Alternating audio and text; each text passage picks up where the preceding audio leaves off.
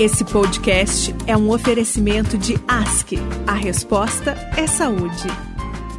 Olá, esse é mais um podcast Ask Dicas de Saúde. E o tema de hoje é Como têm sido suas noites de sono? E o texto é da psicóloga Patrícia Sanches. De acordo com pesquisa realizada pela Organização Mundial de Saúde, a OMS, 45% da população mundial apresenta algum tipo de problema associado ao sono, seja insônia, dificuldades para permanecer relaxado ou dormir menos tempo do que o necessário. Estudos apontam que ter um sono de qualidade é um dos principais pilares da saúde mental, contribuindo para a redução do estresse, diminuição da ansiedade e estabilização de doenças crônicas, como hipertensão e diabetes.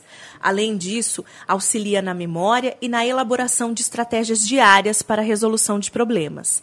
A baixa qualidade do período de descanso pode desencadear quadros de mudanças de humor, insatisfação e até queda de produtividade no trabalho. Todos esses fatores psicológicos afetam de maneira significativa a qualidade de vida do indivíduo que não dorme bem. A melhor forma de saber se o seu sono é de qualidade é observar como você se sente ao acordar pela manhã. Se você acorda revigorado e descansado, provavelmente seu sono tem sido reparador.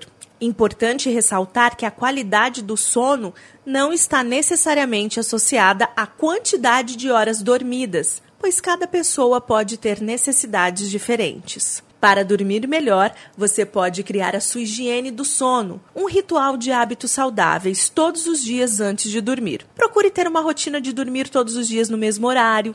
Evite ficar diante de aparelhos eletrônicos.